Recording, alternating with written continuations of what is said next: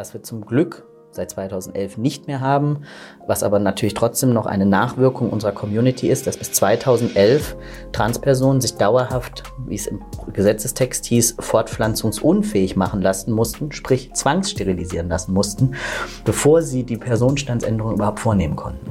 Spielfeld Gesellschaft, der Podcast. Spielfeld Gesellschaft ist eine Plattform, die Menschen und Ideen verbindet. Unser Ziel? Den gesellschaftlichen Zusammenhalt stärken. Eine Initiative der Niedersächsischen Lotto Sportstiftung.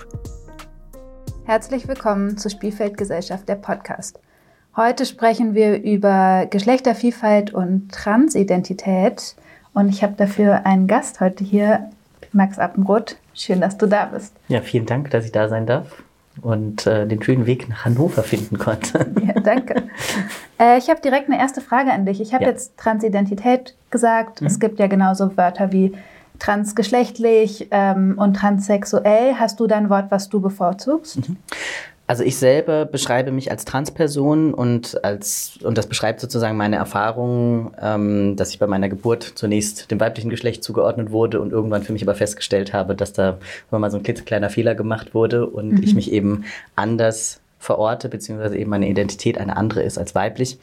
Und ähm, für mich, wie gesagt, das Wort trans ganz passend und finde es generell auch als Beschreibung für unsere Community sehr gut, weil es gibt Menschen, die dann gerne noch was dranhängen möchten, die vielleicht sagen Transgender, Transident oder vielleicht ja. auch transsexuell. Ähm, und man kann halt dadurch eben auch die, den Spielraum offen lassen. Und ich mag für mich selber zum Beispiel das Wort transsexuell nicht so gerne, weil es eben aus einer Zeit stammt, also es ist in den 50er Jahren geschaffen worden, um zwischen den, also in ganz großen Anführungszeichen, kranken Menschen, mhm. also den Transmenschen und den auch wiederum in Anführungszeichen gesunden, den nicht Transmenschen, also Cis-Menschen, zu äh, unterscheiden. Und er hat, das hat halt dadurch einfach eine sogenannte pathologisierende, also krankmachende mhm. Wirkung. Und das ist was, wo ich sage, das lehne ich für mich halt selber ab, weil ich bin nicht krank, weil ich trans bin oder sonst irgendwas. Und auch dieses Anhängsel sexuell, es hat ja primär erstmal nichts mit meiner Sexualität zu tun, sondern mit meiner Identität. Ja. Also wie fühle ich mich und nicht wie fühle ich mich gegenüber anderen, in wen verliebe ich mich, mit wem habe ich Sex und so weiter. Deswegen, das sind ja. ja zwei verschiedene Paar Schuhe und es wird aber leider oftmals noch in einen Topf geworfen. Hast du das Gefühl, das Wort transsexuell ist da auch so ein bisschen Ursprung von, weshalb Sexualität und Geschlechtsidentität so oft irgendwie vermischt oder verwechselt werden? Ich glaube ja. Also ich glaube, dass das einfach eben aus diesem historischen Kontext ähm, tatsächlich da auch eine Verbindung mit da ist, aber auch natürlich, weil Geschlecht ja auch ganz schnell auch in unserer Gesellschaft mit Sexualität verbunden wird oder unser Geschlecht auch ganz schnell über Sexualität definiert wird und auch mhm. genauso umgekehrt. Also das ist irgendwie so ein Wechselspiel, wo ich sage, es wäre ganz schön, wenn wir da irgendwann von wegkommen und einfach uns in beiden, also in beiden Formen, sowohl was die Identität angeht, als auch in der Sexualität der Menschen einfach auch von bestimmten Normen und Vorstellungen einfach ein bisschen lösen können. Du hast die Begriffe Trans und Cis ja gerade schon ein bisschen angeschnitten, mhm. aber wie würdest du das einem Menschen erklären, der noch keine bewussten Erfahrungen mit Transmenschen gemacht mhm. hat.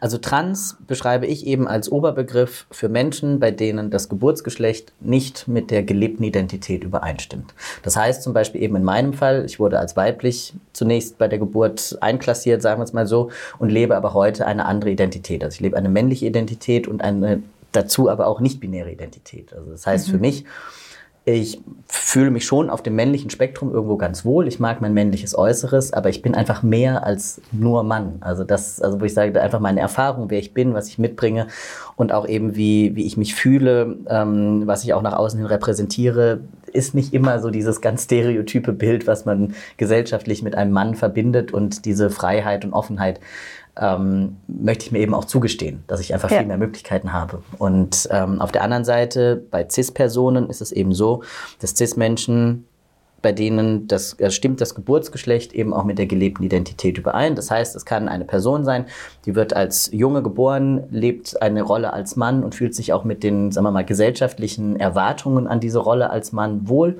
und repräsentiert das auch nach außen und stellt das eben für sich selbst nicht in Frage. Und ich sage aber auch ja. immer ganz, also was ganz, ganz wichtig ist, ist, dass CIS-Menschen für uns Transpersonen ganz wichtige Allies sein können und irgendwo auch sein müssen, weil wir oftmals natürlich auch von CIS-Menschen in unterschiedlichen Positionen abhängig sind, ähm, wir sie einfach auch natürlich auch in unserem Umfeld haben. Und auch wenn man vielleicht meine Identität in dem Sinne erstmal nicht verstehen kann oder nicht weiß, wie es ist, trans zu sein, kann man mich ja trotzdem auch akzeptieren. Weil das geht ja für mich genauso in die andere Richtung. Wenn ich sage, ich, ich weiß auch nicht, wie es ist, cis zu sein. Ich weiß nicht, wie es ist, in einem Körper geboren zu sein, der mit der gelebten Identität übereinstimmt. Und trotzdem kann ich ja die CIS-Menschen in meinem Umfeld akzeptieren und auch wertschätzen und sagen, Ja. es ist schön, dass es euch gibt, auch wenn ich es nicht verstehen kann, wie sie sich fühlen. Ja, das umgekehrte Ding wäre, dass man bei jeder CIS-Person vermutet, dass sie eigentlich trans ist. Also das wäre irgendwie auch komisch. Ja. Ähm, wir gehen auf dieses ganze Thema Allyship, also irgendwie Mhm. Unterstützung und äh, mir fällt gerade wirklich das deutsche Wort für Ally nicht ein. Ver also Verbündete, Verbündete. UnterstützerInnen. Dankeschön. Äh, genau, auf verbündete äh, CIS-Menschen gehen wir später noch ein und was Mhm. man tun kann, um zu unterstützen. Du hast gerade das Wort äh, Nicht-Binarität genannt. Kannst du das einmal irgendwie erklären Mhm. Ja. für Leute? Also gerade das, ähm, ja, der Geschlechtseintrag divers ist ja inzwischen auch gesetzlich anerkannt. Aber ähm, kannst du das uns ein bisschen erklären? Genau, und zwar nicht-binäre Menschen oder beziehungsweise Nicht-Binarität beschreibt eine Erfahrung, in der Menschen weder männlich noch weiblich oder nicht ausschließlich männlich oder nicht ausschließlich weiblich sind. Wie gesagt, in meinem Falle, ich mag mein, mein männliches Äußeres, ich habe aber trotzdem zum Beispiel auch Nagellack und trage auch gerne Make-up und so weiter ähm, und auch mittlerweile wieder bunte Farben, was ich früher weniger gemacht habe und ähm, das ist einfach wirklich, wo ich sage, da, da kommt Identitäten kommen da einfach zusammen. Also sowohl das weibliche und männliche können da, sagen wir mal, fließend ineinander übergehen oder sind halt, wie gesagt, nicht ausschließlich nur männlich oder nur weiblich vorhanden. Und ähm, der Geschlechtseintrag divers, das heißt eben, der dritte Geschlechtseintrag, ähm, das ist das Schöne, dass wir das in Deutschland mittlerweile haben, aber leider gilt das offiziell für nicht-binäre Menschen ja nicht. Das gilt ja eigentlich nur für intergeschlechtliche Menschen, das heißt, das sind Personen, die mit einer körperlichen Varianz der Geschlechtsentwicklung auf die Welt gekommen sind. Das können Personen sein, die zum Beispiel mit ähm, äußerlich weiblichen Geschlechtsmerkmalen, das heißt mit, äh, mit Vulva auf die Welt gekommen sind, aber zum Beispiel innenliegende Hoden haben. So, und das gibt, da gibt es ganz, ganz unter, unterschiedliche Bilder und wo man eben auf einer körperlichen Ebene diese Vielfalt nachweisen kann. Bei nicht-binären Menschen oder auch bei Transmenschen generell bewegt sich das meistens eben in Anführungszeichen nur auf der Identitätsebene. Als ich Ja. damals mein, mein Coming Out als Trans hatte und angefangen habe eben auch mit einer Hormonbehandlung, hat zum Beispiel mein Arzt erstmal geschaut, wie sieht denn da mein Chromosomensatz aus? Wie ist mein Hormonhaushalt? Wie sehen meine innenliegenden Geschlechtsorgane aus? Und das hat halt alles dem phänotypischen Bild einer Frau sozusagen entsprochen. Also da gab es jetzt keine Varianzen, die in der Form ähm, zu sehen waren. Und da war halt klar, okay, bei mir ist einfach diese, diese sagen wir mal, Inkongruenz irgendwo auf der Ebene der Identität zu finden und nicht an einem körperlichen Merkmal. Ja. Wenn ich jetzt den Geschlechtseintrag divers aber wählen möchte, müsste ich diese körperliche Varianz per Attest nachweisen. Und das Ach, ist so ein bisschen krass. die Krux, ähm, die wir ja in Deutschland momentan haben. Es gibt einzelne Lücken und ich weiß auch, es gibt einzelne Transpersonen, die diese Lücken genutzt haben, aber es ist offiziell von der Gesetzgebung her nicht erlaubt, dass Transpersonen, also oder beziehungsweise bei Menschen, bei denen das in Anführungszeichen nur auf der Identitätsebene stattfindet, von diesem Gesetz Gebrauch machen. Weil wir als Transmenschen werden ja nach dem transsexuellen Gesetz behandelt. Das heißt, wenn wir Vornamen, Personenstand ändern wollen, geht das über das transsexuellen Gesetz. Da sind wir ja wieder bei dem Wort, ob das jetzt gut ist oder nicht. Ähm, und der Geschlechtseintrag divers wird über das Personenstandsgesetz, also Paragraph 45b des Personenstandsgesetzes geregelt. Eieiei. Und das ist, wie gesagt, nur für intergeschlechtliche Menschen vorgesehen. Okay.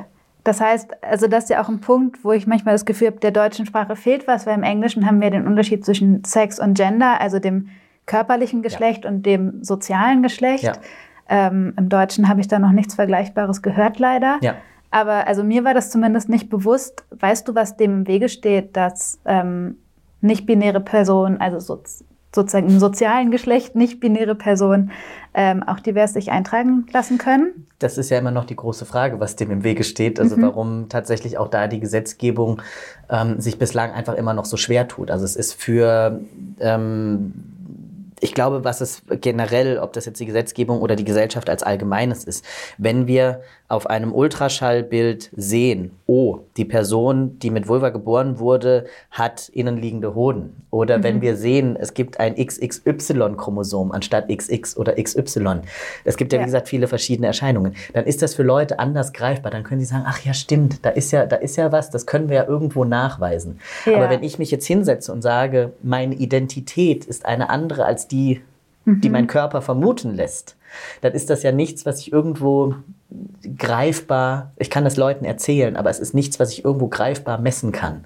Und ja. ich glaube, dass an, dass für die Gesetzgebung das immer noch so ein bisschen vom, vom Gefühl her ist, man muss das ja irgendwo, ähm, irgendwo, man muss es ja sehen können, um zu sagen, ach ja, stimmt, für euch müssen wir dann eine Lösung schaffen. Und wenn ich es nur erzähle, kann das natürlich sein, dass Menschen mich missverstehen oder dass Leute ja. gar nicht dieses Konzept der, der geschlechtlichen Vielfalt auf Identitätsebene nachvollziehen können. Das ist das, was ich vorhin meinte. Auch wenn man es mhm. nicht verstehen kann, kann man es ja trotzdem für uns, wer wir sind, akzeptieren, weil wir tun niemandem weh, wir nehmen niemandem irgendetwas weg, geschweige denn, ähm, weiß ich nicht, stellen wir irgendeine Gefahr dar. Ja.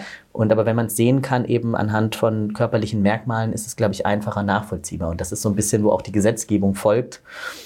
Und wir hoffen aber eben, dass wir auch bald eben auch durch das dann hoffentlich kommende Selbstbestimmungsgesetz, das das transsexuellen Gesetz ablöst, eben auch für nicht-binäre Menschen die dritte Geschlechtsoption. Einfach auch dann nutzbar machen können. Das ist spannend, weil genau auf den Punkt wollte ich jetzt auch gucken, ähm, weil du hast ja gerade schon gesagt, es ist so schwer, sowas zu beweisen, wenn es mhm. sozusagen, ich sage jetzt mal in Anführungszeichen, nur auf der sozialen Ebene anfängt. Ja. Und dass ja auch gerade eine der Hauptformen von Diskriminierung, die Transmenschen ähm, erleben, dass sie irgendwie beweisen müssen, ja. trans zu sein. Und da spielt das transsexuellen Gesetz, das sogenannte TSG, ja eine total große ja. Rolle. Kannst du mir erklären, was am TSG diskriminierend ist? Äh, alles. Nein, also es ist, also ja. man muss sich das so vorstellen. Wenn eine Transperson, und es ist auch ganz wichtig, das eben auch heraus, also, also hervorzuheben, nicht alle Transmenschen wollen ihren Namen oder Personenstand ändern. Manche sind auch fein, einfach zu sagen, ich brauche das nicht im Ausweis, ich mache das einfach so für mich oder ich behalte meinen alten Namen und bin trotzdem trans. Ja. Ähm, nicht alle Transmenschen wollen eine physische Transition, das heißt zum Beispiel Hormone nehmen, ähm, äh, Operationen durchführen lassen und so weiter.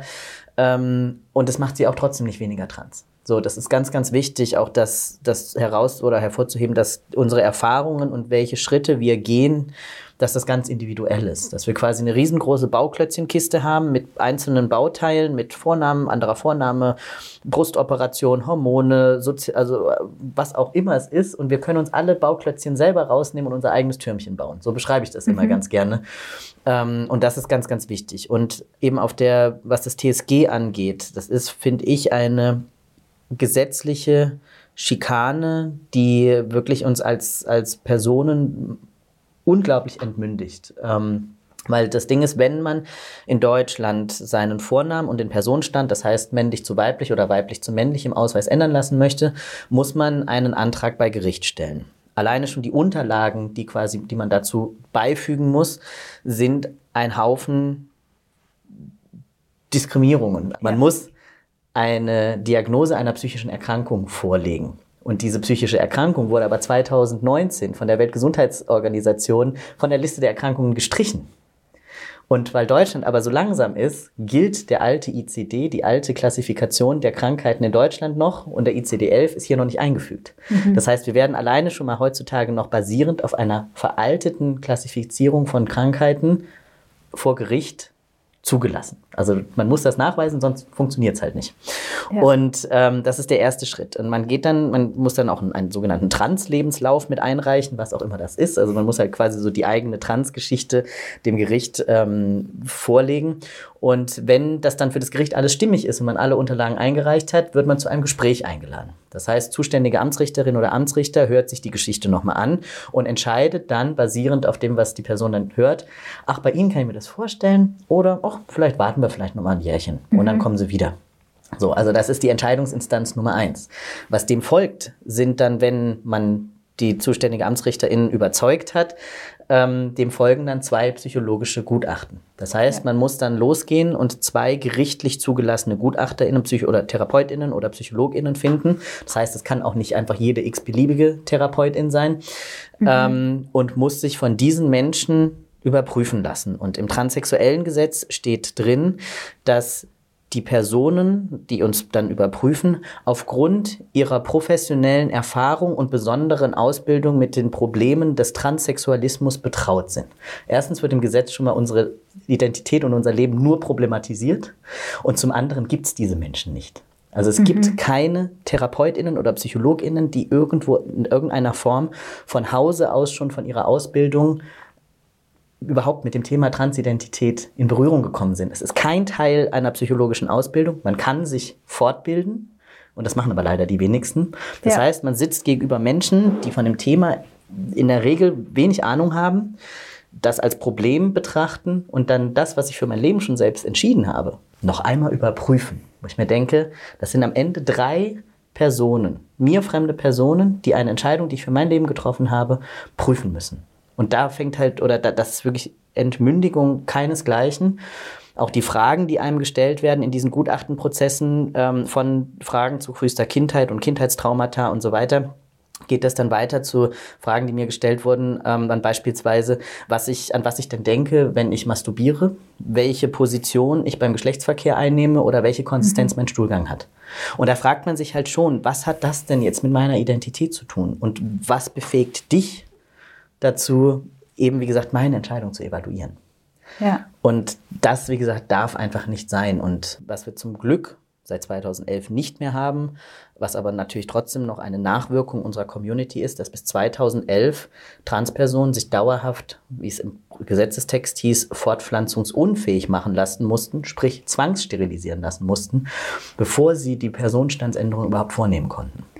Ja, das macht so ein bisschen und den Eindruck, als gäbe es eine Sorge, dass sich die, dass es als Krankheit wahrgenommen wird und als würde genau. sich die Krankheit vererben lassen. Genau, es ist ein ja, Gesetz, was aus einer Zeit oder ein, ja. eine Praxis, die aus einer Zeit stammt, in der sich verrückte Menschen nicht reproduzieren durften. Und das muss ja. man sich vor Augen führen, dass eine wirklich auch ähm, also schlimme Praxis bis vor noch nicht allzu langer Zeit in Deutschland gängig war und mhm. die Leute, die das, bis, also die das erleiden mussten, bis heute nicht entschädigt sind.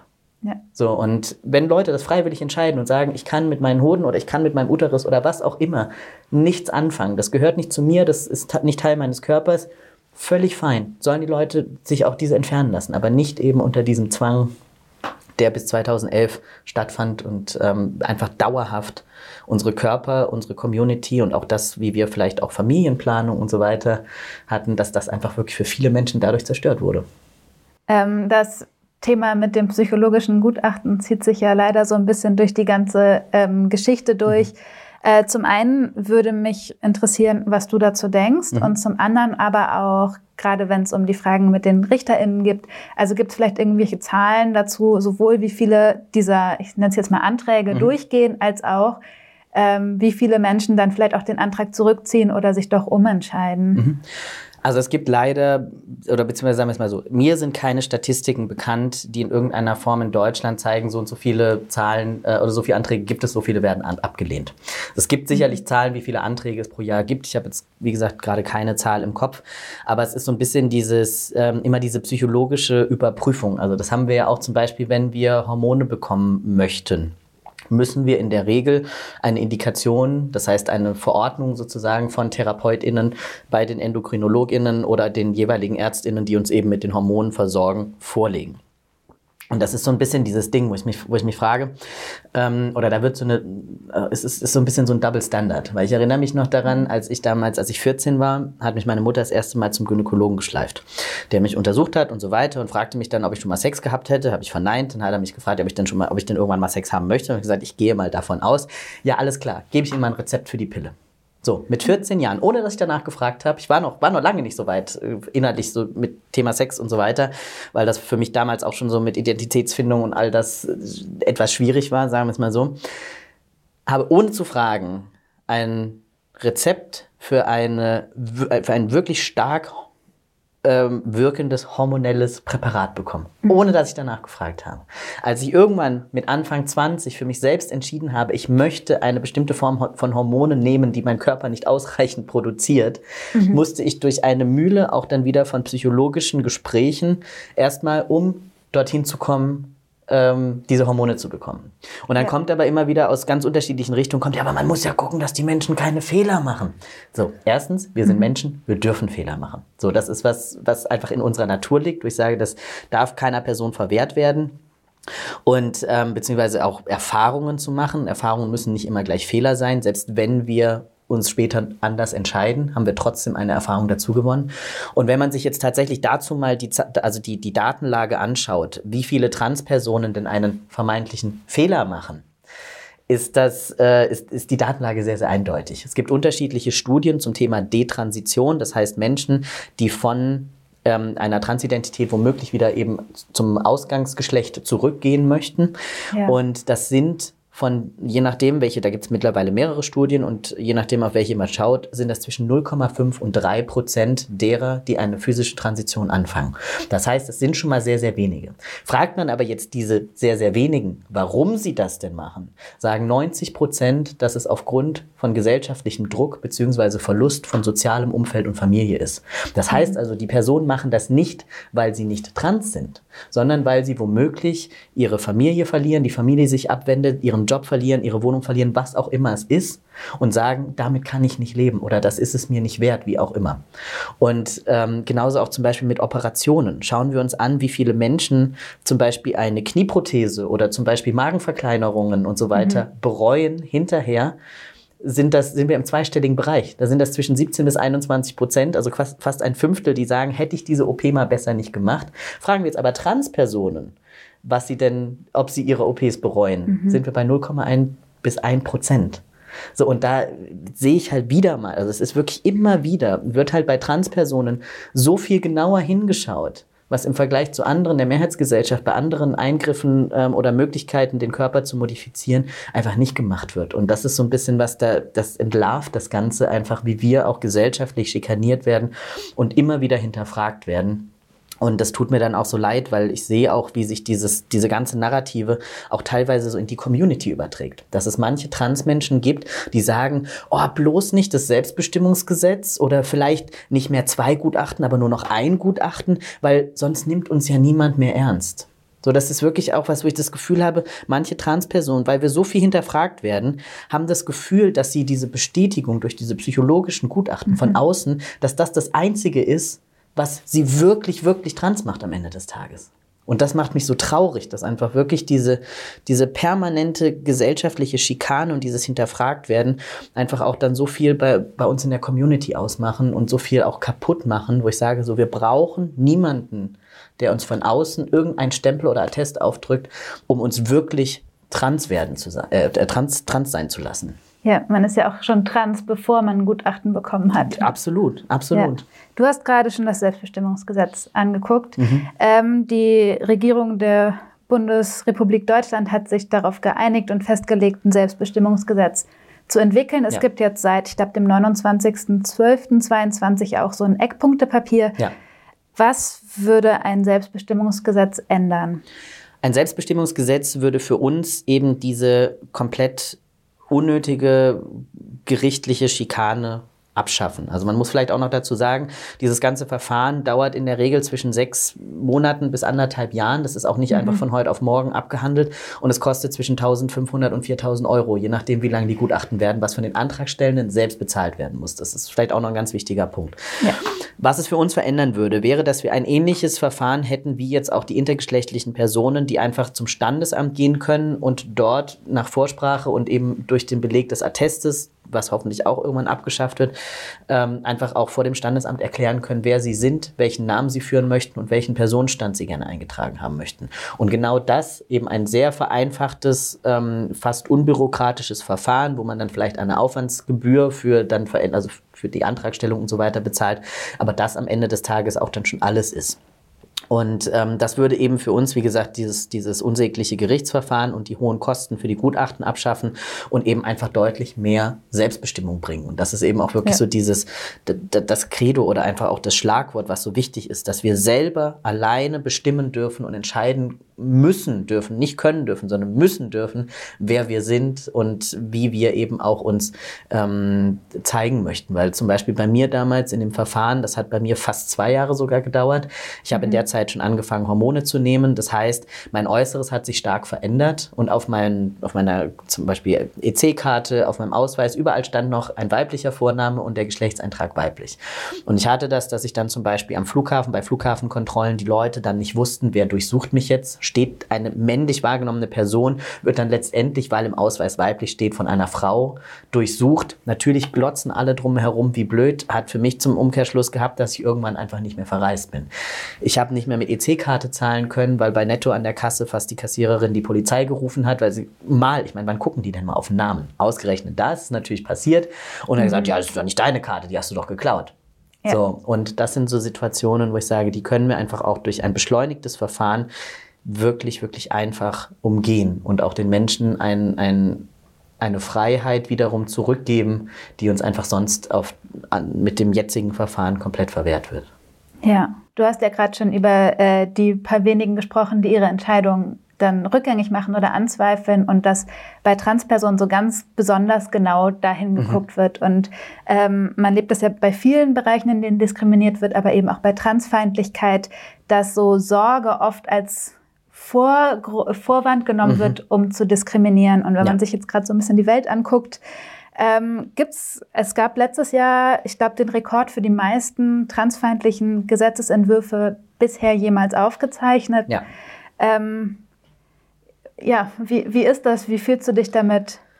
Also es ist für mich, also ich arbeite international oder beziehungsweise habe ein sehr, sehr großes auch internationales Netzwerk an wundervollen Transaktivistinnen, die tagtäglich sich wirklich dafür einsetzen, dass unsere Community nicht einfach nur überlebt, sondern dass wir auch wirklich, ich sage einfach mal, wirklich auch mit Lebensqualität leben können, weil das ist wirklich so der Kampf, den wir heute ausfechten.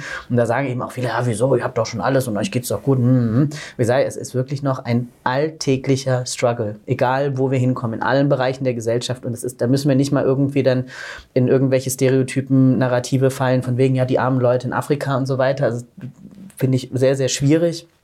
Ähm, wir müssen einfach wirklich auch direkt vor eigener Haustüre gucken und besonders eben im Kontext des globalen Nordens. Das heißt, wenn wir jetzt halt wirklich auch momentan anschauen, was in England los ist, was in den USA los ist, wo wirklich einfach ganz klar unsere Rechte verwehrt werden, also und wo auch Gesetzesvorhaben nicht nur eingebracht werden, sondern auch durchgesetzt werden. Mhm. So, das ist etwas, das macht mir wahnsinnige Angst, wo wir einfach sehen, also du sprichst eben diese, dass diese Sorge vorgeschoben wird, wo ich immer wieder sage, es ist so eine Angst, also wo ich sage, ich glaube einfach auch, also weil zu viel an Fehlinformationen kursieren, die dann immer wieder aufgegriffen werden, nämlich genau dieses zum Beispiel, ja, aber die Transpersonen, die entscheiden sich doch dann ständig um und dann äh, muss man wieder irgendwie so viel Geld bezahlen, damit das irgendwie alles rückgängig gemacht wird und so weiter und das kostet ja das Krankenkassensystem und bla bla bla. Ich sage, ist ja völliger Quatsch. Es sind halt wirklich, es sind einfach Mythen, die kursieren und die eine Angst schüren, dass wir eben der Gesellschaft Schaden zufügen. Oder genau auch das, was eben vor allem Transfrauen vorgeworfen wird, wo ich sage, da, da ist auch so viel Frauenfeindlichkeit, die mit der Transfeindlichkeit zusammenkommt und einfach mhm. wirklich den das transweiblichen Personen so schwierig macht, auch in der Gesellschaft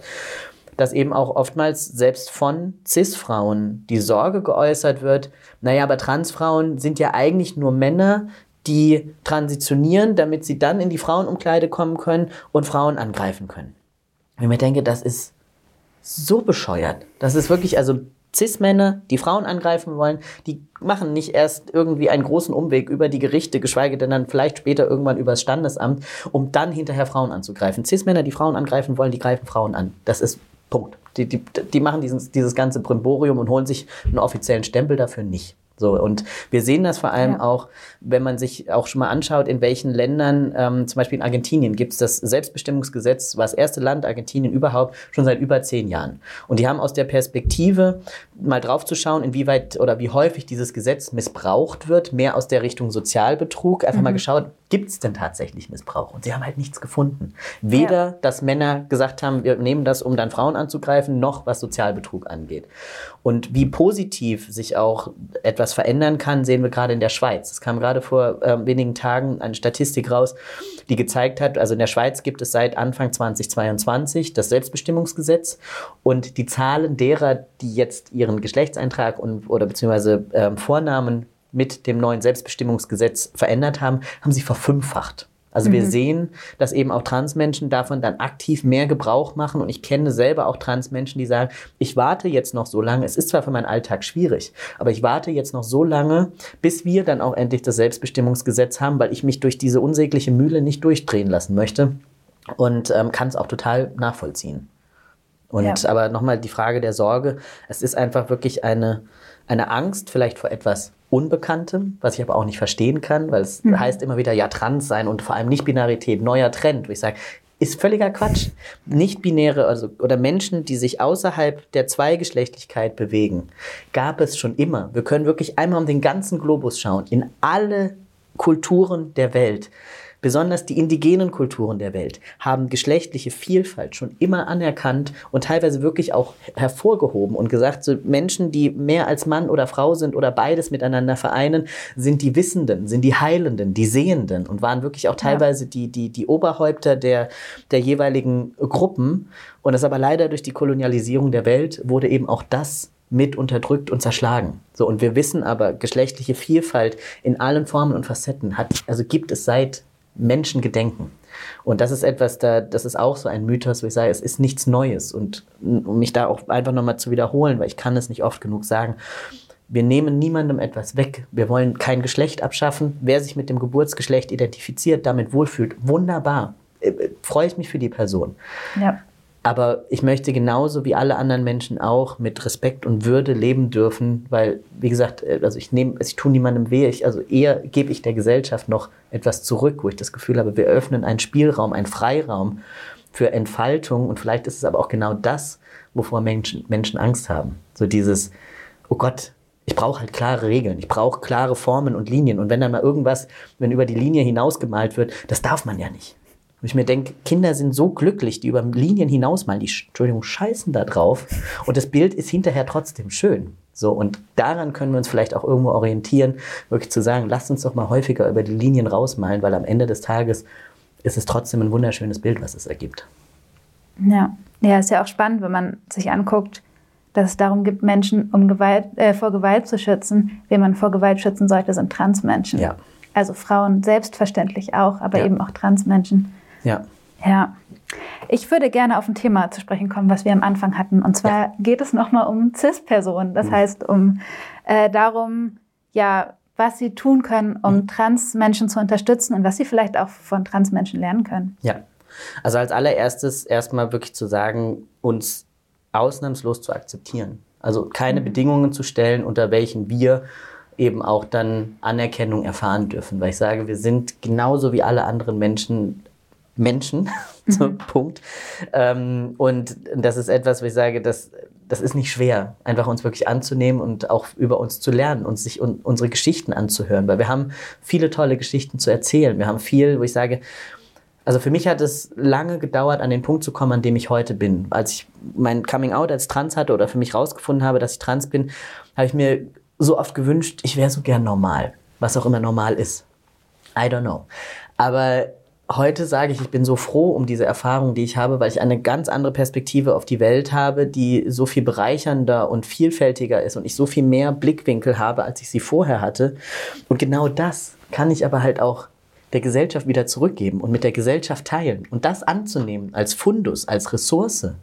Das, da- das ist das, was ich mir von, von, von CIS-Menschen wünsche. Also, dass sie einfach wirklich sagen so, hey, ich finde das interessant, ich finde dich toll als Mensch und möchte gerne eben mit dir im Austausch sein, weil, wie gesagt, ich weiß ja auch nicht, wie es ist, als CIS-Person zu leben und möchte das aber auch genauso von CIS-Personen erfahren. Und eben dieser, dieser stetige Austausch, wo ich sage, das sollte auch keine Einbahnstraße sein. Und das ist das, wo ich mir, was ich mir wünsche und dass eben auch CIS-Menschen sich über unsere Struggles, über unsere Hürden, die wir in der Gesellschaft erleben, auch erkundigen, diese reflektieren und vielleicht auch selber schauen, was kann ich denn jetzt aktiv tun, um genau diese Hürden abzubauen? Sei es, dass ich vielleicht irgendwo in einer Personalabteilung sitze und dann vielleicht den Bewerbungsprozess umgestalte, dass ich einfach nur sage, so hey, wir können das doch mal vielleicht so und so angehen, wir müssen doch nicht immer nur Bewerber und Bewerberinnen schreiben, vielleicht können wir anfangen zu gendern und schreiben BewerberInnen, also dass wir halt wirklich mit einem Sternchen, dass wir das wirklich auch sichtbar nach außen hin machen, damit sich vielleicht auch Transpersonen bei uns bewerben. Und vielleicht wissen wir dann auch, dann haben wir zwei gleichwertige Bewerbende Und die Transperson hat es aber nun mal schwieriger auf dem Arbeitsmarkt und dann stelle ich halt die Transperson ein, weil damit kaufe ich mir halt auch wieder eine vielfältige Perspektive ein. Das ist dann auch am Ende, wo ich sage, da ist für alle ist es eine Win-Win-Situation und ähm, da sollten wir hoffentlich irgendwann auch hinkommen. Ähm, machst du bei Erfahrungen, die du machst, ähm, mit Transfeindlichkeit einen Unterschied ob die Person aus Unwissenheit transfeindlich ist oder ob mhm. die Person mit Absicht transfeindlich ist. Ja. Und siehst du da, also nimmst du da überhaupt einen Unterschied wahr? Also ich muss am Ende des Tages sagen, natürlich jede Transfeindlichkeit tut weh oder jede Transfeindlichkeit mhm. irgendwo hinterlässt etwas bei mir. Ähm, ich nutze es teilweise aber auch irgendwie so ein bisschen als Generator für meine Arbeit als Transaktivist, wo ich sage, ja. höre ich irgendwas Negatives oder irgendwo sehe, da ist Unwissenheit, dann sage ich halt so, und jetzt erst recht. So, das ja. ist so ein bisschen für mich auch vielleicht mein, mein Weg, auch dann mit gewissen Traumata umzugehen. Aber ich kann Menschen grundsätzlich nicht vorwerfen, über das Thema keine Ahnung zu haben und sich vielleicht auch manchmal auszudrücken auf eine Art und Weise, die, sagen wir mal, schwierig ist. So, das ist so ein bisschen, mhm. ähm, wo ich sage, also es kommt auch immer darauf an, in welcher Position man ist ist man jetzt, haben es ja jetzt gerade äh, gehabt mit irgendwie bekannten InfluencerInnen oder beziehungsweise einer bekannten Influencerin, die halt einfach Worte verwendet hat, die klar transfeindlich sind und wo ich sage so, hey, mit neun Millionen FollowerInnen musst du einfach wissen, was du sagst. So, du hast eine Verantwortung. Aber auf der anderen Seite, wie gesagt, dass die Gesellschaft, die Gesamtgesellschaft sehr wenig Informationen über Transgeschlechtlichkeit hat, ähm, kann ich keinem vorwerfen, weil das ist für uns natürlich auch als Community selber super schwierig, adäquat fachlich kompetente Infos zu finden. Und wenn man jetzt selber von dem Thema nicht berührt ist, und ich bespreche besprech da bewusst nicht über eine Betroffenheit, weil ich bin vom Transsein nicht betroffen. Es ist nichts Negatives, es ist nichts Böses, es ist keine schlimme Krankheit, irgendwas, ja. sondern es ist ein Thema, was mich berührt, was Teil meines Lebens ist, aber es ist keine Betroffenheit. Und, selbst, und wenn ein dieses Thema nicht berührt, weiß ich, wie schwer es ist, an, an gute Informationen zu kommen. Und wenn man aber diese Informationen hat und sich dann trotzdem aktiv transfeindlich äußert, dann mhm. ist es für mich ein großes Problem. Und da habe ich auch eine relativ geringe Toleranzgrenze. Hast du Tipps ähm, für Menschen, die sich mit dem Thema noch nicht auskennen, wo es gute Informationen gibt? Ähm, ich mache da gerne ein bisschen Eigenwerbung. Immer gerne. also natürlich, ich sage, ich das ist ja, ist ja mein Beruf als Transaktivist und Diversity-Berater in der Öffentlichkeit stehend. Wirklich biete ich viel Informationen und, und irgendwo sage ich auch mal so mal kleine Lernerfahrungen oder ich teile einfach mein Leben, mhm. zum Beispiel über Social Media, über Instagram, einfach meinen Namen Max Appenroth bei Instagram eingeben, findet man relativ schnell zu meinem Kanal und kann sich da eben auch, sage ich immer so ein bisschen so snackable-mäßig auch Informationen einfach suchen oder beziehungsweise bekommen. Und ähm, es gibt eben gerade über Social Media auch viele, viele, viele Transpersonen, die tolle, tolle Arbeit leisten. Ähm, mhm. als aber eben auch Organisationen und, ähm, und, und auch mittlerweile Unternehmen, die eben über die Themen aufklären. Und da sage ich auch wirklich, unabhängig wer jetzt zuhört, einfach zu sagen, so, hey, ich schaue einfach mal, dass ich vielleicht für mein Team eine Fortbildung in dem Bereich bekomme. Wie können wir zum Beispiel unsere, unseren Arbeitsplatz oder unser Unternehmen auch dahingehend besser aufstellen? Und das ist eben mein zweites Standbein, wo ich sage, als Diversity Consultant ist halt genau das, genau jenes, was ich eben tue. Und, ähm, und halt auch einfach, wo ich sage, einfach mal googeln. Also es ist, da ist viel schwierige Informationen teilweise auch im Internet zu finden, aber es sind auch mittlerweile, wo ich sage, eine Dominanz an, an guten Quellen und auch mittlerweile auch sehr einfach zugänglichen Quellen, ähm, wo man sich eigentlich nicht mehr so richtig rausreden kann. Oh, es ist ja, also es ist es, also jetzt widerspreche ich mir gerade schon so ein bisschen, aber ähm, man muss sich halt aktiv dahinter klemmen. Sagen wir es mal so. Man muss aktiv schon so ein bisschen sagen, gut, ich möchte mich mit dem Thema auseinandersetzen, aber es ist nicht so, dass einem diese Themen ganz easy zugetragen werden. Das ist das, was ich vorhin meinte, ähm, dass, dass ich es eben keiner Person vorwerfen kann, die von dem Thema nicht berührt ist, dass sie ja. davon selten mitbekommt. Weil ich kämpfe eben auch dafür, dass wir eine stärkere mediale Repräsentanz haben, dass wir einfach auch sichtbarer werden in, ähm, in auch wirklich Mainstream-Medien, nicht nur in Nischen. Spots von, sagen wir mal, queeren Communities oder queeren Radiosendern und so weiter, sondern dass wir wirklich auf den großen Bildschirmen auch zu sehen sind, der, der, der, der Mainstream-Media, weil wir da auch hingehören. So, wir sind Teil der Gesellschaft, wir sind auch kein kleiner Teil der Gesellschaft. Das ist auch immer wieder was, was heißt, ja, aber wir sind ja nur ein paar Einzelpersonen. Hm, hm. Und wir sehen aber auch, dass einfach die kommenden Generationen bunter, vielfältiger werden und auch diese Themen einfordern und eben auch die Zahl, gerade wenn man sich die Generation Z anschaut, also all jene 97 später geboren, ähm, da sind wir halt schon mal, da geht man momentan von drei bis vier Prozent aus. Also wir mhm. sind jetzt wirklich, also wir, bei 100 Leuten hat man halt zumindest mal mindestens drei oder vier Transpersonen im Raum. Und das muss man sich halt vor Augen führen. Also uns gibt es und wir sind überall. Und auch dieses, ähm, dieser Mythos so von wegen, ja, ich habe ja noch nie eine Transperson getroffen, wo ich mir auch mal wieder sage, woher willst du es denn wissen? Du hast mhm. garantiert schon irgendwie bei einer Transperson mal Essen bestellt, irgendwo eine Transperson am Telefon gehabt, im beruflichen Kontext oder irgendwie in der U-Bahn neben einer Transperson gesessen, ohne es zu wissen. Und genau das sind die Momente, wo du dann natürlich auch bewusst einfach auch gucken musst, worüber spreche ich oder wie spreche ich denn jetzt über bestimmte Themen, weil du weißt ja nicht, wer am Ende des Tages anwesend ist. Ist es so, wenn du auf das Thema angesprochen wirst, magst du das? Sprichst du da gerne drüber oder findest du es eher gut, wenn jemand auch irgendwie ähm, ja, übers Internet die eigene Recherche betreibt? Mhm. Und falls du gerne darauf angesprochen wirst, was ist eine respektvolle Art, dich mhm. darauf anzusprechen? Also ich würde mich jetzt mal als, also von der Community her auch so ein bisschen als an, an eine Sonderposition stellen, mhm. weil ich, es ist für mich mein, mein Weg, den ich bewusst gewählt habe, mit meinem sein, mit meiner Geschichte an die Öffentlichkeit zu gehen. Deswegen ja. kann ich es auch nicht so richtig vermeiden, dass Leute mich darauf ansprechen oder ich vielleicht auch manchmal auf mein Transsein reduziert werde. Weil das, wie gesagt, für mich eine bewusste Entscheidung war zu sagen, ich möchte über das Thema geschlechtliche Vielfalt und den Mehrwert, den es für die Gesamtgesellschaft bietet, aufklären. Mhm. Und ich weiß aber auch, dass manche andere Transpersonen einfach nicht gerne die ganze Zeit darüber sprechen möchten. So, und dass sie halt auch wirklich sagen, so für manche Transpersonen, die auch von sich als Mann oder Frau mit Transvergangenheit sprechen, die halt sagen, so gut, Transition gilt für mich irgendwo, ist für mich etwas Abgeschlossenes und das ist etwas, was in meiner Vergangenheit liegt. Das möchte ich heute nicht mehr aufbrühen. Und ja. da ist es wichtig, wenn man an Transpersonen herantritt oder man vielleicht auch irgendwo aus welcher Richtung auch immer mitbekommen hat, dass jemand trans ist, dass man vielleicht vorher fragt, so hey, ist es okay, wenn ich dir dazu eine Frage stelle? Mhm. Und vor allem muss man sich dann auch wiederum fragen, aus welcher Perspektive oder aus welcher, was ist der Hintergrund der Frage, die ich jetzt stellen möchte? Und vor allem, ähm, in welche Richtung geht das? Weil ich kenne das ganz oft bei mir, so dieses, boah, Max, kann ich dir mal eine Frage stellen? Und dann sage ich oftmals, stell mir keine Frage, also ja, aber bitte mhm. stell mir keine Frage, die du jetzt nicht einer Person eine Person fragen würdest, die gerade in die Wohnung neben dir frisch eingezogen ist und die du kennenlernen möchtest. Mhm. Und dann sind ganz viele, ja, ach nee, dann doch nicht.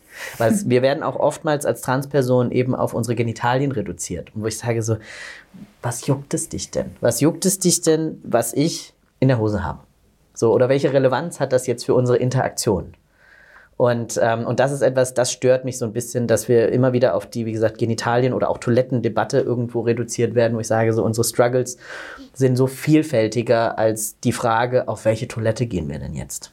So, und da, wie gesagt, dann auch nochmal den Appell eben an, an CIS-Menschen, vielleicht auch eine, sagen wir mal, eine gewisse Sensibilität an den Tag zu legen und vielleicht auch, wenn man über das Thema spricht und man nicht weiß, wie man es richtig ausdrückt, kann man ja auch sagen, so, hey, ich bin mir jetzt gerade unsicher, wie man es richtig sagt aber es geht mir um dieses und jenes Thema oder ich würde gerne das und das fragen. Und das, mhm. wenn man das voran, voran, voranschickt, habe ich schon mal das Gefühl, so, oh, da ist jemand, also da macht sich eine Person Gedanken, dass sie womöglich etwas, also es ist immer dieses, ich traue mich nicht, was zu sagen oder ich möchte nichts ja. Falsches sagen, dann sage ich lieber gar nichts. Kriegen wir halt auch ständig mit. Und das erzeugt halt auch Ausschluss. Und das kann man eben darüber vermeiden, wenn man sich mit dem Thema auseinandersetzt. Wenn man auch zum Beispiel jetzt bei meinen Workshops sage ich auch mal, Leute, stellt eure Fragen, haut sie alle raus, jetzt bin ich hier. Und wenn ihr nicht wisst, wie ihr es ausdrückt, dann sagt es vorher. Ich weiß nicht, wie man es richtig ausdrückt, aber ich hätte gerne das und das gewusst.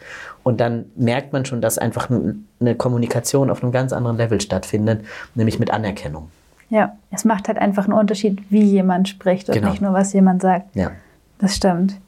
Äh, ich habe noch mal ein anderes Thema, weil ja. es einfach, es betrifft so viele Bereiche in der Gesellschaft und im Leben. Und zwar hast du darüber gesprochen, dass es teuer ist trans zu sein. Also du hast darüber gesprochen, welche Verfahrenskosten mhm. man trägt. Ähm, ich habe auf jeden Fall auch schon viel darüber gehört, was es kostet, diese ganzen Dokumente ändern zu lassen, einfach ja. schon an Bürokratiekosten.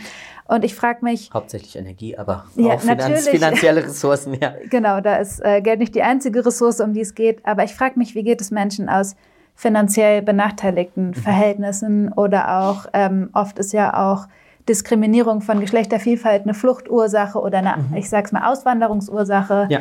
Ähm, wie geht es solchen Menschen? Das ist natürlich ein, ein großes, großes Problem. Also gerade mhm. Menschen, die jetzt zum Beispiel vielleicht auch nicht Deutsch als Elternsprache haben oder vielleicht auch diese ganze Bürokratie, die wir nun mal einfach in unserem bürokratiegeilen Land irgendwo äh, haben, damit erstmal überhaupt klarzukommen. Also diesen ganzen Weg zu gehen, diese ganzen, diese bürokratische Mühle oder ich sag mal fast schon irgendwie Ausgeburt der Hölle irgendwo zu durchlaufen im Rahmen des TSG ist ja, war für mich schon wirklich als, als, als Person mit, mit hohem Bildungsstand und so weiter wahnsinnig schwierig. So, mhm. das zu verstehen. Das Gute an der Geschichte war, ich habe damals zum Beispiel, ich habe studiert und man kann eben für dieses Verfahren auch Prozesskostenhilfe beantragen. Das heißt, dass der Staat selber quasi die Kosten übernimmt, für, auch für die Gutachten. Man muss aber natürlich, muss man sich halt auch dann überlegen, ob man das möchte, vor dem Staat komplett finanziell die Hosen runterlassen. Also ich musste alles an, an, an Dokumenten, was mein Kontostand und all das angeht, vorlegen und man muss halt im Nachhinein dann noch über vier Jahre nachweisen, dass man, also wenn man jetzt, hätte ich jetzt zum Beispiel angefangen, hätte ich mein Studium abgeschlossen und angefangen zu arbeiten, hätte ich das dann hinterher alles abstottern dürfen. So. Ja. Deswegen, es gibt schon auch Mechanismen, die das unterstützen, aber natürlich die ganzen Kosten für, ich habe meinen Pass ändern lassen müssen, Reise, äh, also Reisepass, Personalausweis, Führerschein dann habe ich mein Schulzeugnis und all das ändern lassen müssen. Und das waren halt jeweils dann, wir wissen irgendwie, ein neuer Reisepass kostet irgendwie 80 Euro, Personalausweis ja. 50 Euro. Und das läppert sich am Ende des Tages. Und das war für mich damals auch echt nicht einfach. Und vor allem war das Böse an der Geschichte dann einfach, ich hatte das Dokument, das gesagt hat, hier, Name, Personenstand wird geändert. Ich hatte den Beschluss vom Gericht, habe das bei Versicherungen eingereicht und dann hieß es ja, Computer says no. Sie haben ja damals einen Frauentarif abgeschlossen, haben wir heute nicht mehr die Tarife, deswegen können wir das gar nicht ändern. Und ich so, mhm. das kann doch nicht euer Ernst sein. So, und es ging dann nur noch über, wirklich teilweise über AnwältInnen, dass ich dann gedroht habe zu klagen auf Basis des transsexuellen Gesetzes. Und dann hoppla hopp ging es auf einmal doch. So, und das ja. ist, wo man merkt, Leute wollen sich mit dem Thema nicht beschäftigen. Sie wollen einfach nicht das oder gucken, wie man irgendwie ein mögliches Übel für uns verkleinern könnte, bis tatsächlich dann der Druck mit Rechtsmitteln kommt. Und das ist was, da kommen wir hoffentlich auch langsam von weg. Wo kann man denn als Transperson Unterstützung bekommen? Also es gibt ganz, ganz unterschiedliche Stellen mittlerweile zum Glück, die sich vor allem auch in den letzten, sagen wir mal, fünf bis zehn Jahren etabliert haben, wo wir auch sehen, dass mittlerweile auch, sage ich mal, der Staat so ein bisschen auch seine Verantwortung erkannt hat und eben auch zum Beispiel Organisationen finanziell fördert, die mhm. speziell die Belange von Transpersonen unterstützen. Also es gibt einzelne Beratungsstellen, ähm, beziehungsweise auch mittlerweile zum Beispiel damals, äh, als ich eben meine Rechtsverfahren habe laufen lassen, bin ich zu einer Anwältin gegangen, die erstmal von dem Thema gar keine Ahnung hatte. Und jetzt zehn Jahre später war ich auf ihrer Webseite und habe halt gesehen, dass sie sich spezi also darauf spezialisiert hat. Dass sie mhm. sich darauf spezialisiert hat, im Vertragsrecht Transpersonen zu unterstützen und auch in dem ganzen Verfahren zu unterstützen. Und das macht mich eben auch glücklich, wenn ich auf der anderen Seite jetzt sehe, dass Menschen sehen, welche Verantwortung sie haben, auch beziehungsweise uns unterstützen wollen. Aber ich sage auf der anderen Seite auch manchmal, es ist auch ein lukratives Geschäft.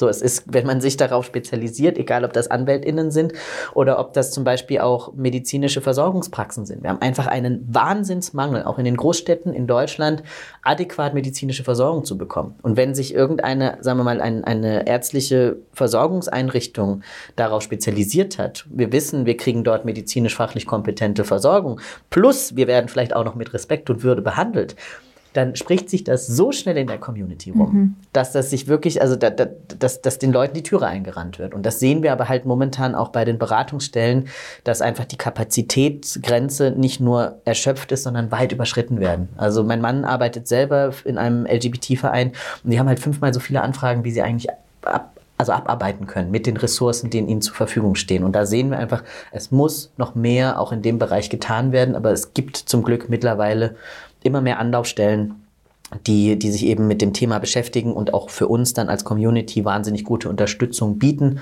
Oftmals sogar dann eben auch aus Peer-Perspektive, dass Transmenschen Transmenschen beraten. Und das macht natürlich auch einfach nochmal was, also für uns auch als Wahrnehmung in der Community, wenn wir sehen, hey, da sitzt eine Person, die kennt meine Struggles, aber ich sage auch, CIS-Menschen können auch sehr, sehr gute Arbeit leisten in dem Bereich und ähm, wir brauchen euch. Also wir brauchen CIS-Menschen im Allgemeinen. Ja. ja.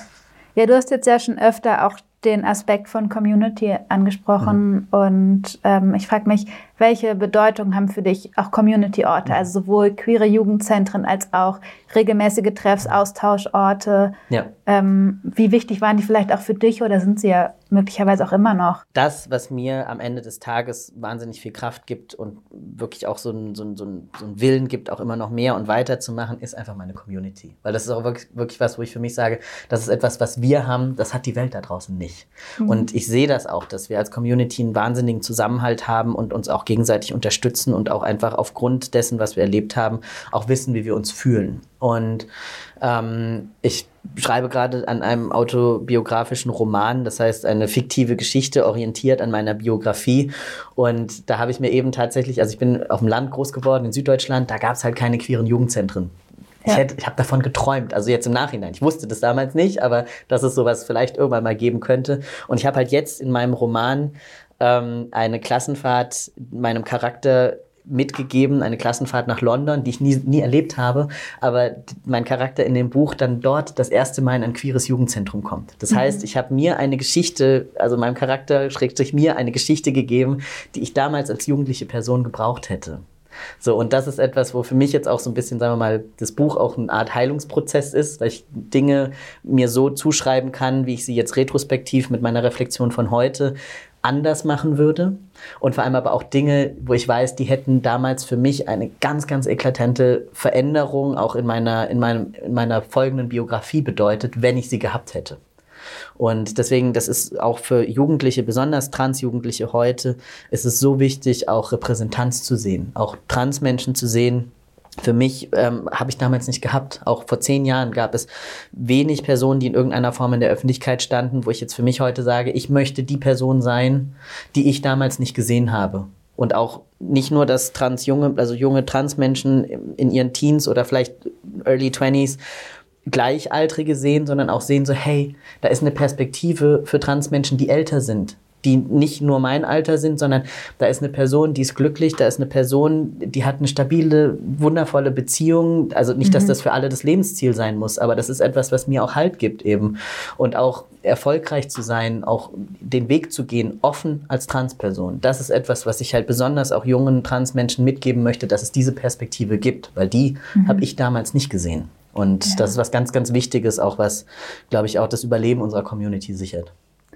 Ich finde es auch total spannend, weil ich vermute mal, bei dir ist es auch so, aber ich bin auch stark mit dem Narrativ groß geworden. Transsein ist dieses krasse Gefühl von, ich bin im falschen Körper mhm. geboren mhm. und ich überlebe das nicht, wenn ich nicht damit irgendwie nach außen ja. gehe. Und ähm, das gibt es auf jeden Fall. Und ich habe unglaublich viel Empathie für Menschen, denen es so geht, aber es ist ja nicht die einzige Facette von Transsein. Genau. Also ja. Genau, sprich da gerne ein bisschen drüber. Genau, also für mich ist so ein bisschen dieses, ähm, es hat auch lange gedauert, an den Punkt zu kommen, also mhm. gerade was du ansprichst, dieses im falschen Körper geboren zu sein. Das ist ja, ja etwas, was einem immer wieder von außen auch so aufgedrückt wird. Und das habe ich selber auch lange für mich verwendet, bis ich an den Punkt gekommen bin, wo ich gedacht habe, hey, nee, mein Körper ist richtig geil. Also selbst wenn ich ihn verändert habe, ich mag meinen Körper und er ist genauso wie er ist, ist er jetzt perfekt. So ja. und ähm, und, und davon auch einfach wegzukommen, uns per se immer als so Default, als falsch irgendwie zu, zu, also zu klassieren und irgendwo auch zu deklarieren davon müssen wir wirklich wegkommen, weil das macht natürlich auch was mit unserer eigenen Wahrnehmung und auch mit unserem Dysphorieempfinden. Das heißt eben mhm. auch dieses Gefühl, dass unser Körper irgendwo wirklich falsch sein muss und auch vor allem auch Transmenschen die Optionen zu geben, dass unsere Körper oder generell Körper vielfältig sein können. Weil ich habe damals, ich habe angefangen mit Hormonen, ich habe dann die Brust-OP gehabt, wo ich wusste, das brauche ich und bin ich auch bereue ich auch keineswegs. Und dann kam gleich die Frage, ja, und wie, wann geht's denn weiter? Wann geht's denn weiter? Wann machst du denn also so Genitalangleichung und die nächsten Schritte? Wo ich dann Informationen mir gesucht habe und geguckt habe und aber immer wieder gemerkt habe, wie ich das rauszöger, dieses Information. Ja. So habe ich gesagt, ah, mach ich morgen, mach ich morgen, mach ich morgen. Bis ich irgendwann an den Punkt gekommen bin, wo ich gesagt habe, ich glaube, ich möchte das gar nicht. So, und das aber auch dann wieder nach außen zu erklären. Aber wieso? Du bist doch ein Mann. Das war noch, wo ich damals dachte, ich bin, bin nur Mann, in Anführungszeichen. Ähm, das dann zu erklären, so, ja, aber irgendwie brauche ich es nicht, weil es sind ja auch einfach krass invasive Eingriffe wenn Transmenschen das für sich brauchen und wollen, gar keine Frage. So kann ich total nachvollziehen. Aber es ist immer wieder auch, wo ich frage, so ein bisschen so, wo kommt dieses, wo kommt dieses Verlangen oder dieses Gefühl her, dass mhm. der Körper wirklich so per se falsch ist? Ist das wirklich, weil die Person das inhärent von innen so empfindet oder weil uns das die Gesellschaft immer wieder sagt? Und ich bin froh und glücklich darüber, dass ich heute an einem Punkt bin, wo ich mich dem entzogen habe, weil ich kenne auch andere Transmenschen, die sagen, mit dem Wissen von heute würde ich diese Operation nicht nochmal machen. Nicht, weil sie, also für sich sozusagen, sie haben halt damals keine andere Perspektive gesehen. Ja.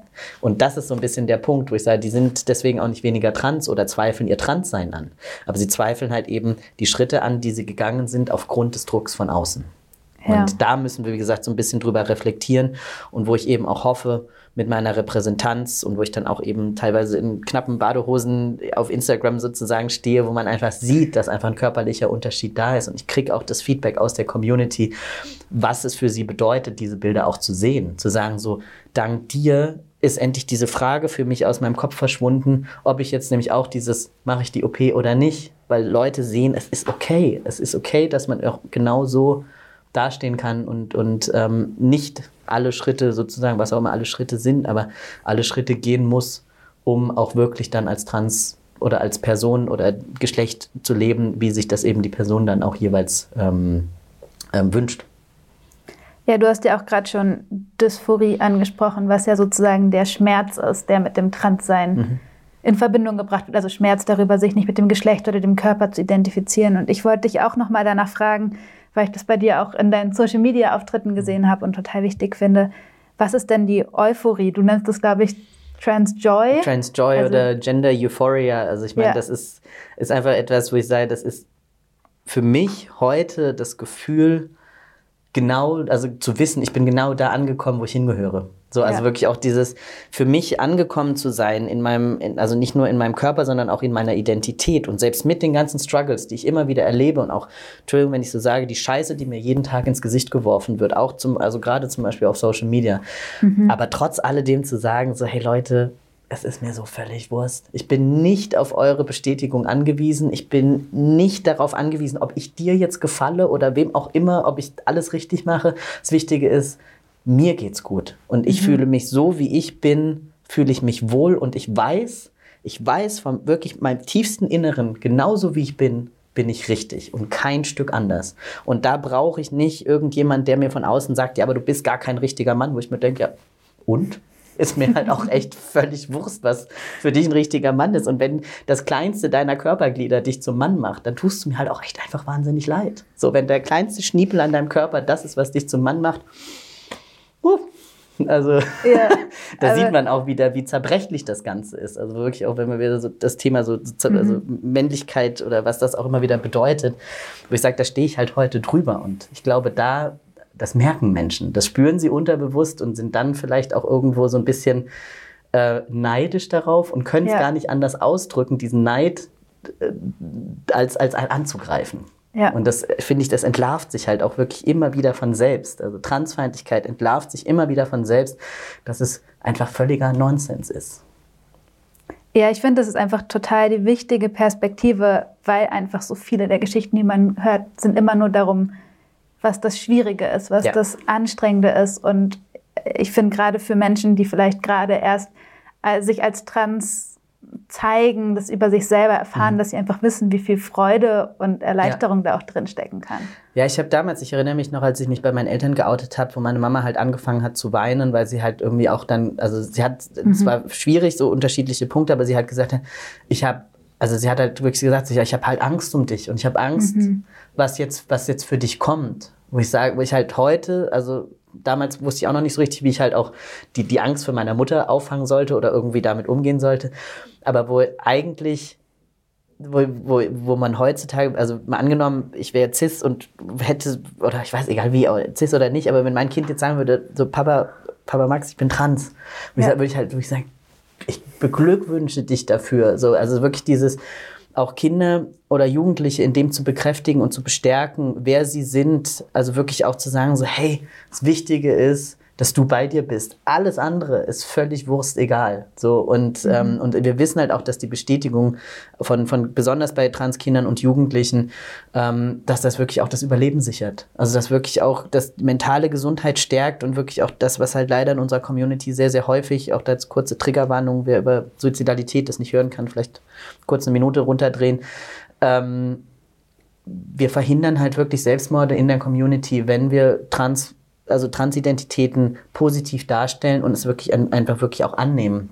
Und selbst wenn ein, ein, ein Kind mit fünf, sechs Jahren sagt, ich bin kein Junge, sondern ich bin ein Mädchen und einfach dann die Eltern sagen, ja klar, schön, zieh mir dir einen Rock an, nenn dich jetzt Julia oder wie auch immer, welchen Namen du gerne möchtest und dann mach deine Erfahrung als Mädchen. Und wenn das Kind dann vielleicht zwei Jahre später wieder sagt, ach Mensch, ich bin vielleicht doch Tom, why not? So, ich meine, wir wollen doch, dass unsere Kinder Erfahrungen machen. Wir wollen doch, dass Kinder wirklich lernen und, und das ist wirklich, wo ich sage, das ist dann am Ende auch nicht, man muss das doch nicht immer als Fehler bezeichnen, wenn wir gerade im Kindes- und Jugendalter Erfahrungen machen, die uns wirklich im Leben weiterbringen. Und selbst wenn wir herausfinden, dass es nicht die richtige Entscheidung war, ist es eine Bereicherung und eine Erfahrung mehr, die im Nachhinein, was, welchen das hat doch keinen negativen, negativen Effekt ja. anstatt als, als das, beziehungsweise wirklich, wo wir sagen, da hat doch das Kind eine neue Erfahrung gemacht, die, die, ein, die dann das Kind im Leben vielleicht sogar womöglich weiterbringt.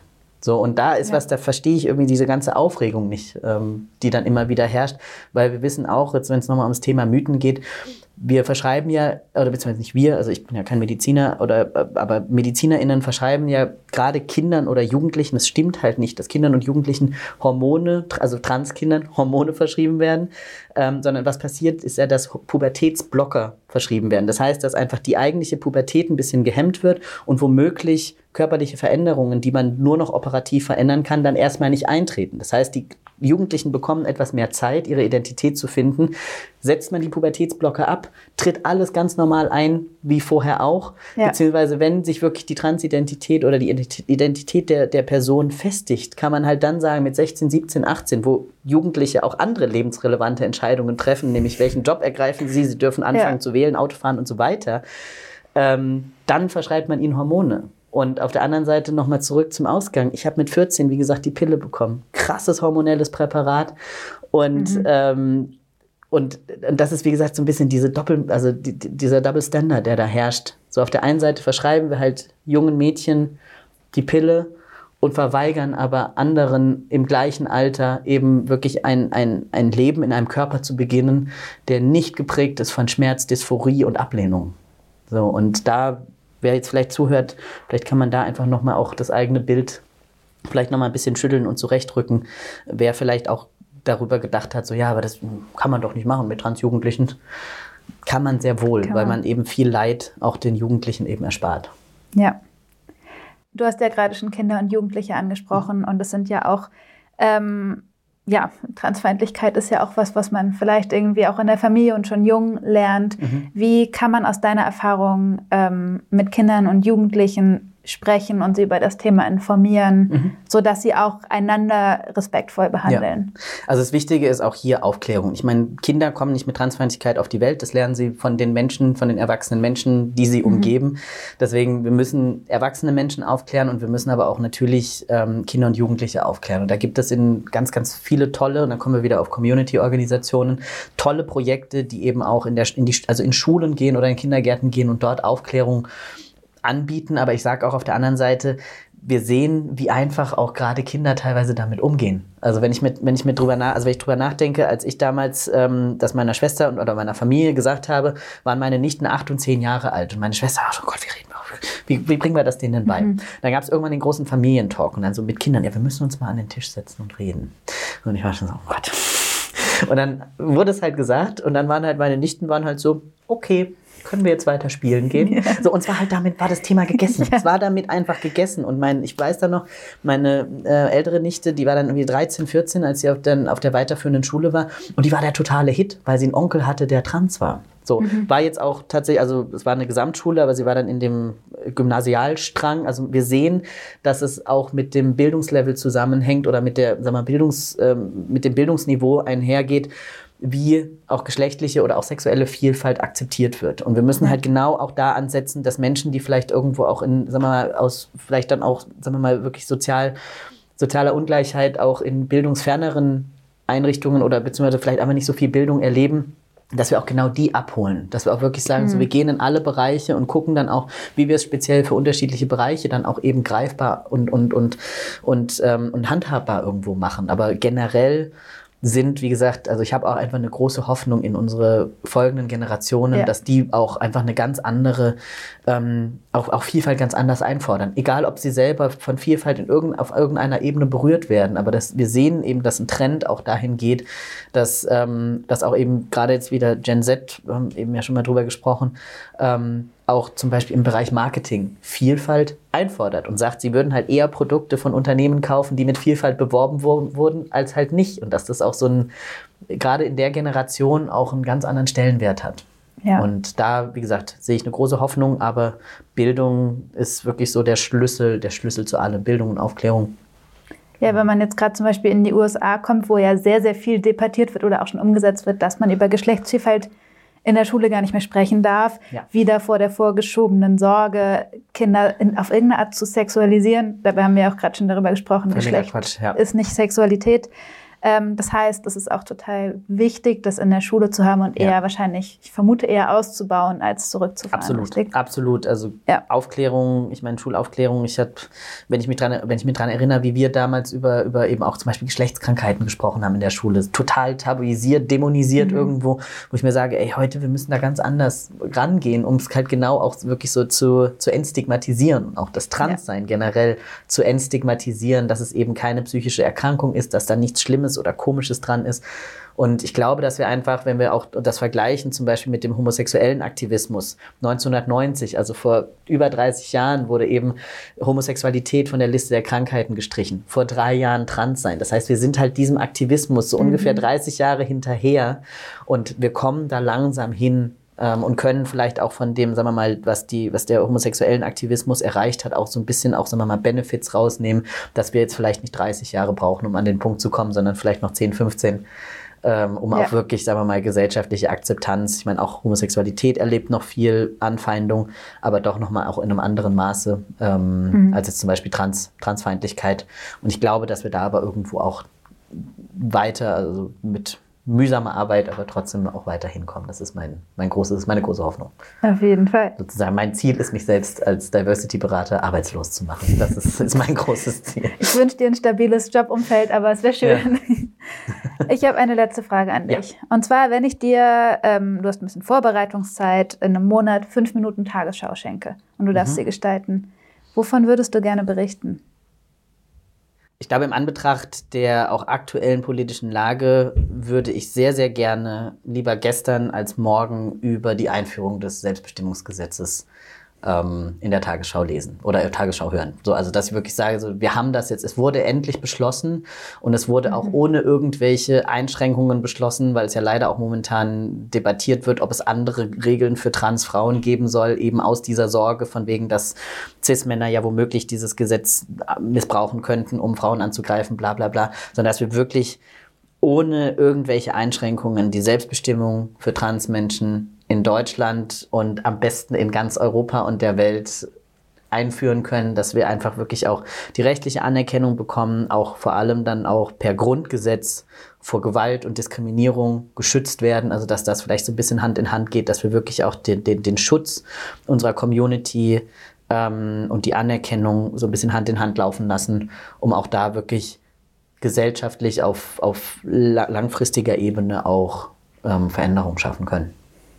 Sehr schön. Danke, ich freue mich drauf. Ja, schauen wir mal, ja. ob in, fünf, äh, in, in, einem Monat ja. darüber berichtet wird. Wir wissen es nicht. Sehr schön. Ja. Max, ich danke dir sehr, sehr herzlich für das Gespräch, für deine Zeit, für deine Offenheit und Ehrlichkeit und ich drücke ganz, ganz doll die Daumen für deine weitere Arbeit. Ja, vielen, vielen Dank, dass ich da sein durfte. Es hat mir sehr viel Spaß gemacht und Schön. wer weiß, vielleicht haben wir damit auch ein bisschen was angestoßen. Schön wär's. Ich ja. freue mich drauf. danke dir. Danke fürs Zuhören. Ihr kennt das Spiel. Folgt uns, um up to date zu bleiben. Bis zum nächsten Mal.